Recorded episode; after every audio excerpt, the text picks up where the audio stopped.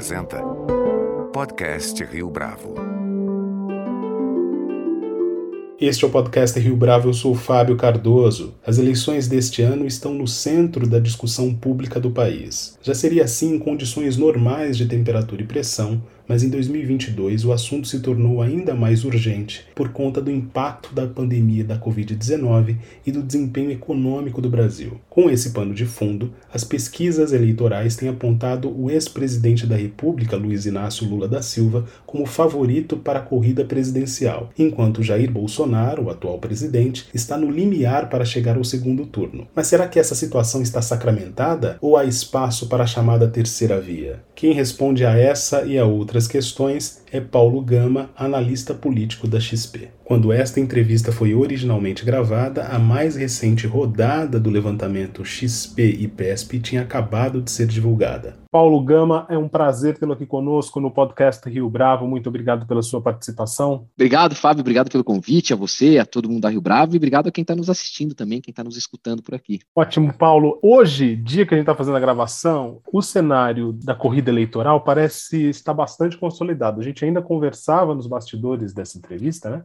Sobre os resultados das pesquisas mais recentes, ou das rodadas mais recentes das pesquisas eleitorais. Com Lula à frente, com uma boa vantagem e Bolsonaro, o atual presidente, em segundo lugar, lutando ali no limiar para garantir um segundo turno. Como é que você, que está acompanhando isso com mais atenção, percebe esse cenário? Ele já está sacramentado? É isso mesmo? Ou ainda há um espaço para o surgimento de uma terceira via, do que se apelidou, né, se consagrou chamar de terceira via, Paulo? Boa, vamos lá. Acho que é, é, importante retomar ali, como você mencionou, Fábio, o, o, filme todo que acontece, né? É, a gente tem pesquisa rodando desde 2018, né? A gente desde então faz uma série mensal de pesquisa. Hoje, nessa quinta-feira, a gente divulga a rodada da segunda quinzena de janeiro da pesquisa IPESP, que coloca, como você pontuou bem, ali o ex-presidente Lula na liderança, com 44% das intenções de voto, e na sequência o presidente Jair Bolsonaro, que disputa a reeleição com 24% das intenções de voto. O que desse filme ali que a gente captura desde o ano passado, 2020, a, a gente consegue ver? O ex-presidente Lula, desde que o Supremo devolve a ele a condição de elegível, né, enfim, depois da anulação das condenações, da declaração da suspeição do ex-juiz Sérgio Moro, as intenções de voto no ex-presidente disparam, né, elas andavam ali antes disso na casa é, dos 20, 20 e poucos por cento, e desde então elas passam a subir e se estabilizam ali. A gente vê esse sinal de estabilização desde setembro do ano passado, na faixa dos 43, 42 42%, 44% que se repete agora é, nos últimos três levantamentos. É um eleitor que parece é, é, convicto de alguma maneira, né? Quando a gente faz outro tipo de abordagem e pergunta ao eleitor se ele votaria com certeza, poderia votar ou não votaria de jeito nenhum, é um número semelhante a esse, acima dos 40%, os que dizem que votaram com certeza no ex-presidente. É um voto que parece consolidado. A pesquisa espontânea, que é aquela também que, em que não há uma lista de candidatos apresentados, né, que é a primeira pergunta que se faz ao eleitor, também mostra um patamar do ex-presidente, perto dos 35% ali de eleitores que dizem que votarão no Lula no, em outubro desse ano, sem ter uma lista de candidaturas apresentadas, o que mostra de alguma maneira uma consolidação desse voto também. Outro lado, segundo,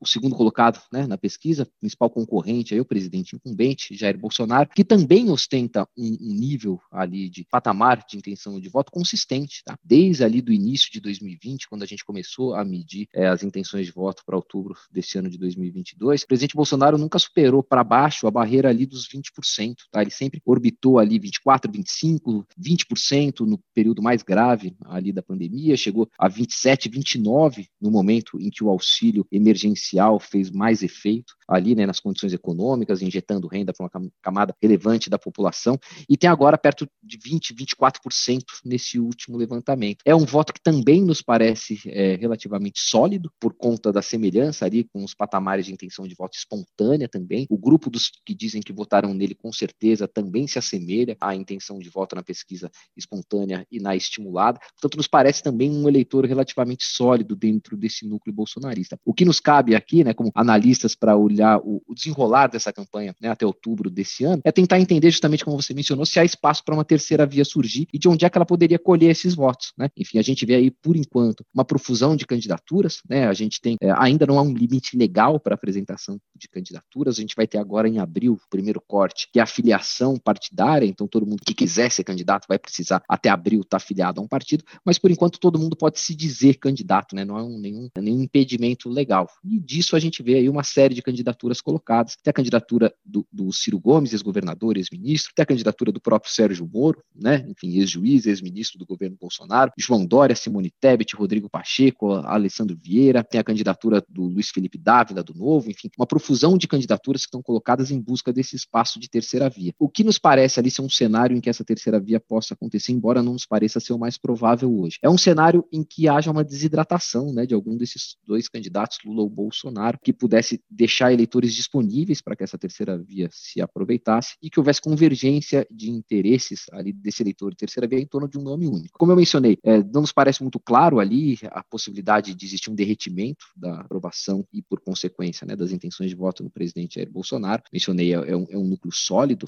ali de apoio que se registra desde o início das pesquisas. Há uma perspectiva de que a gente tenha em outubro de 22 condições econômicas menos desfavoráveis dos, das que a gente tem agora, né? Há uma perspectiva de redução das taxas de inflação. A XP tem como projeção é uma redução de 10% esse ano para perto de 5% do IPCA no ano que vem. Crescimento, enfim, que a gente teve né, recessão esse ano, a, tendência, assim, a projeção da XP é para um PIB neutro, né, um PIB é, de zero no ano que vem. Então são condições econômicas que não são piores dos, do que as condições de agora, condições melhores, que de alguma maneira pode dar um espaço aí para o presidente Bolsonaro, inclusive de solidificar um pouco mais esse eleitorado. Segundo ponto que acho interessante mencionar sobre possibilidade da terceira via. Como a gente vê, 44% de intenção de voto no Lula, 24% Bolsonaro, somados 68%, grosso modo sobra ali um terço do eleitorado né, disponível, tese para migrar para alguma dessas candidaturas e fortalecer uma delas a ponto de superar o segundo colocado e se fazer presente no segundo turno. Um ponto que impede, enfim, não impede, mas dificulta né, isso de acontecer é o fato de que também não é um grupo homogêneo que a gente está conversando quando a gente fala desse terço do eleitorado, entre aspas, disponível. Né? Você tem nesse grupo eleitores do Ciro, eleitores do Moro, eleitores do Dória, eleitores que votam nulo, branco ou que não vão votar na eleição de outubro. Portanto, não é um grupo homogêneo que consegue ser direcionado facilmente para uma candidatura específica. Então, acho que são alguns entraves ali que esse grupo tem. Existe espaço, é verdade, mas ainda não há um caminho pavimentado ali para que a gente consiga ver com clareza qual seria a candidatura né, que poderia emergir de todas essas para fazer frente à candidatura do Lula e do Bolsonaro nessa eleição daqui a nove meses. O excesso de possíveis candidaturas não favorece a polarização entre Lula e Bolsonaro, porque efetivamente esses candidatos vão pegando fatias muito diminutas do eleitorado e, portanto, dispersando votos, ao passo que as candidaturas Lula e do Bolsonaro já estão mais maduras. É, você avalia isso como é, é isso que pode estar acontecendo ou não? É um ponto bem pertinente, porque, de fato, quando você tem a divisão desse eleitorado ali em uma série de candidaturas, de fato, você dificulta é que elas se unam, né, que esse eleitor é, se una e migre efetivamente para um único candidato. É, e ali você pode ter um cenário,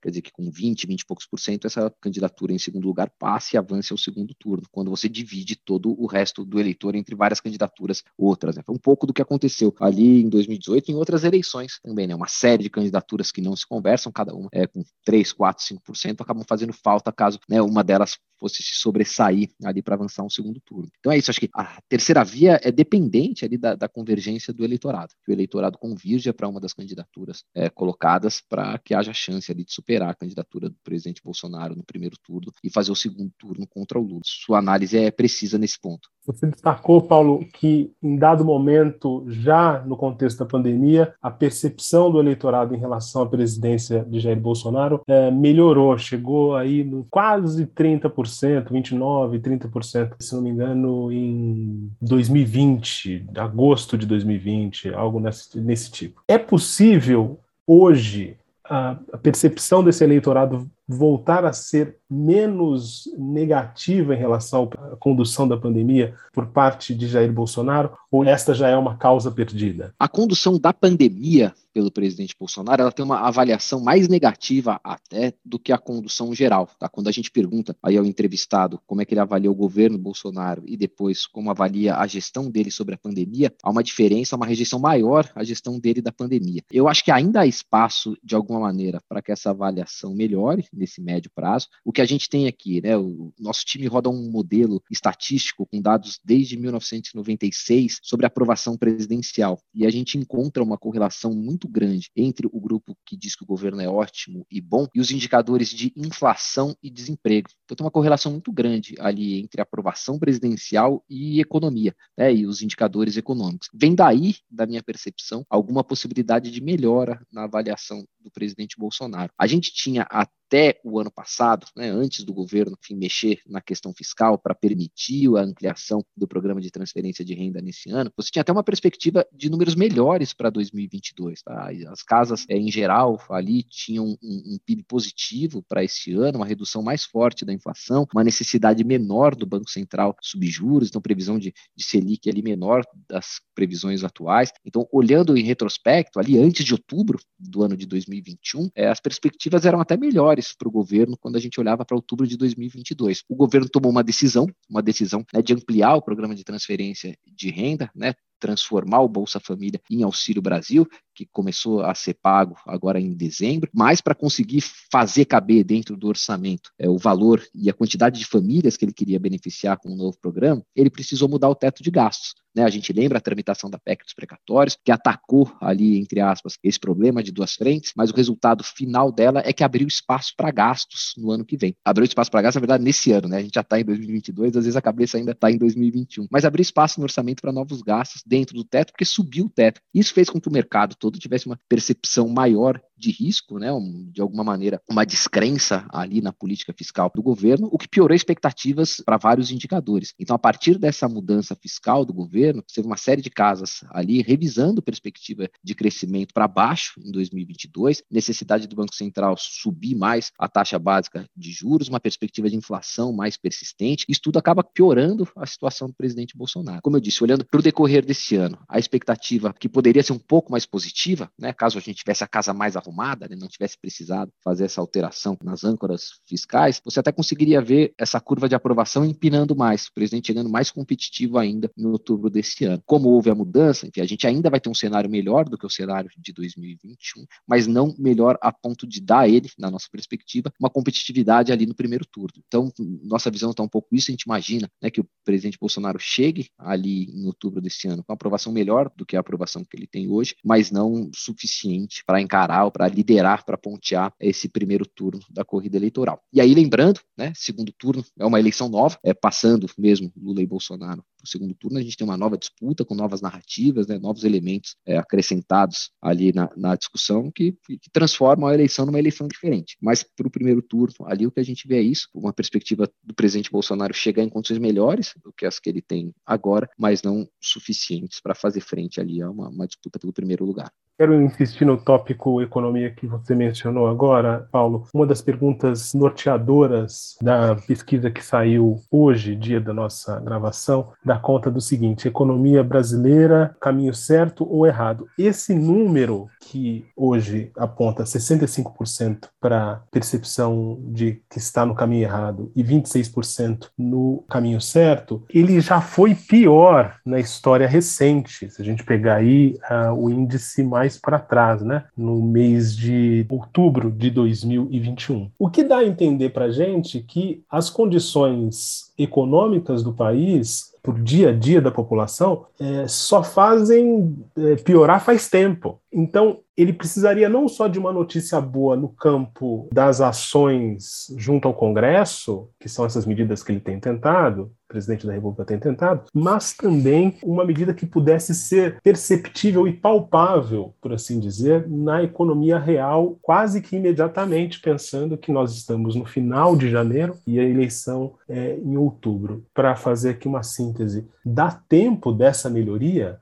É apertado, de fato, o tempo, né? E o que a gente vê é que as tentativas de governo e Congresso, geralmente, para impulsionar popularidade, acabam sendo tentativas que dependem de gastos, né? Que dependem de investimentos, que dependem de despesas do governo. E é justamente isso que a gente não tem espaço para fazer agora. E daí acho que a gente entra numa situação que chega a ser contraditória, ali, paradoxal para o governo, que é a tentativa de fazer qualquer tipo de política que pudesse eventualmente se reverter em aprovação, o que exige gastos, esbarra nas restrições fiscais que a gente tem. Se houver ali uma, uma sobreposição dessa disposição do governo de fazer as políticas ainda assim, isso significa mudar de alguma maneira ou flexibilizar ali nossas regras fiscais, o que vai, como consequência, uma percepção de aumento de risco fiscal e de, de todos os problemas que a gente tem visto ali, e enfatizo de novo, desde, e principalmente, né, que foram intensificados a partir de outubro, quando o governo decide mudar o teto de gastos para fazer caber dentro do orçamento o programa de transferência de renda maior do que o que existia até então. É uma situação paradoxal, Fábio. Você, o governo fatalmente nos parece ali um dos principais riscos que a gente precisa monitorar agora no início do ano, com o retorno do Congresso aos trabalhos na semana que vem. Que tipo de iniciativa pode o governo querer é, apresentar, implementar para ver essa reversão que você menciona ali nos índices de popularidade e as custas do que isso vai, vai ser tratado, né? A gente vai flexibilizar ainda mais nossas restrições fiscais, a gente vai flexibilizar pela receita, lei de responsabilidade fiscal, com, com desonerações, com benefícios fiscais, né? Que tipo de medida o governo pode querer tocar nesse início de ano para ver um, um, empurrão ali na sua popularidade? E a consequência disso me parece a continuidade desse processo é, de perda de credibilidade, é o mercado cobrando prêmio por isso, com necessidade ali de subida de juros, enfim, os, os, instrumentos que o Banco Central e que o governo tem à disposição para tentar controlar. Então, me parece uma situação difícil ali, contraditória para o governo, né, ter de escolher entre forçar um pouco mais a mão, né, gastar mais, renunciar à receita para ver se tem algum retorno é, popular nesse sentido, né, em termos de popularidade, mas, por outro lado, é, deteriorar ainda mais nossas condições é, fiscais, o que cobra também seu preço nos indicadores econômicos e, por consequência, ali na popularidade também não é uma situação fácil para o governo, não. Paulo, nas últimas eleições, da década de 90 para cá, a eleição presidencial coincide com a Copa do Mundo de futebol. São assuntos, eu sei, absolutamente distintos, mas o fato é que a população costumava começar a pensar para valer na eleição a partir de agosto. Este ano de 2022 tem um fator atípico, que é o fato de que a Copa do Mundo vai acontecer no final de 2022, portanto, depois da eleição. Minha pergunta: as pessoas vão começar a pensar de fato em eleição? São quando? Elas já estão pensando nisso? Como é que vocês fazem a leitura desse cenário? É boa pergunta, né? Para quem trabalha cobrindo, acompanhando a eleição, a Copa do Mundo era, era uma espécie de respiro. Tem todo o envolvimento das candidaturas e tudo mais, né? Da, da, do sentimento ali de, de, torcida. O 2014, como a gente teve, né? Com os protestos aqui no Brasil e tudo mais, mas era um momento de pausa ali, meio de, de, de bandeira branca de todo mundo, que você podia respirar um pouquinho. Esse ano não tem, né? Esse ano não tem o um marco ali da Copa do Mundo no meio do ano para dar esse respiro para todos. Vai ser, vai ser uma maratona mais, mais longa ali para quem acompanha a eleição. Mas, de fato, Fábio, as pessoas, não sei se por isso, acho que por outros motivos também, os números ali de interesse da população pela eleição, eles estão maiores agora do que foram em 2018, quando a gente media isso, tá? A gente tem ali perto de 60% da população falando que tem muito interesse ou algum interesse pela eleição. Isso há por nove, dez meses da disputa. Isso é um patamar que em 2018 só foi alcançado às vésperas ali da eleição, em setembro do próprio ano, setembro de 2018. Então, de fato, as pessoas, né, o eleitorado está se manifestando, é, dizendo que tem mais interesse pela disputa do que tinha em 2018, ou pelo menos antes, né? não em menor, mas, mas antes do que disse em 2018. Efeito de várias coisas, acho que o próprio presidente Bolsonaro, é, é, a cartilha da política recomenda que todo mandatário estique ao máximo né, o próprio mandato e nunca diga ali de pronto que é candidato a reeleição, né? parte ali do manual é, da política. O Bolsonaro faz o contrário disso, né? como muitas coisas ele faz o contrário, algumas ele faz com êxito, outras nem tanto. Né? Ele tem antecipado bastante. Ali, isso ele fala em disputar a reeleição desde 2019, né? desde, 2000, desde o primeiro ano de governo, ele já antecipa e já coloca a disputa ali à frente. Acho que o fato também de o Supremo ter retomado a elegibilidade do Lula foi um outro fator que fez com que a eleição ganhasse corpo, né? A entrada do Sérgio Moro no jogo é, é outro desses pontos. Então, acho que de fato a gente teve uma antecipação ali do, é, do interesse da população pela eleição, o que, de alguma maneira, enfim, a hipótese a ser testada, mas pode ser um dos causadores ali desse voto parecer mais consolidado, não? pelo menos as pessoas dizerem que tem mais certeza sobre o que vão fazer daqui a 10 meses do que acontecia em 2018. Mas, de fato, é um ano, pelo menos ali na métrica, né? quando você questiona a pessoa sobre interesse, está aparecendo antes. A gente está adiantado em relação a 2018 nessa, nessa disposição da população de prestar atenção né, no que está acontecendo na, na arena política. Paulo, existe uma crítica bastante contundente por parte dos operadores da política, por assim dizer, e de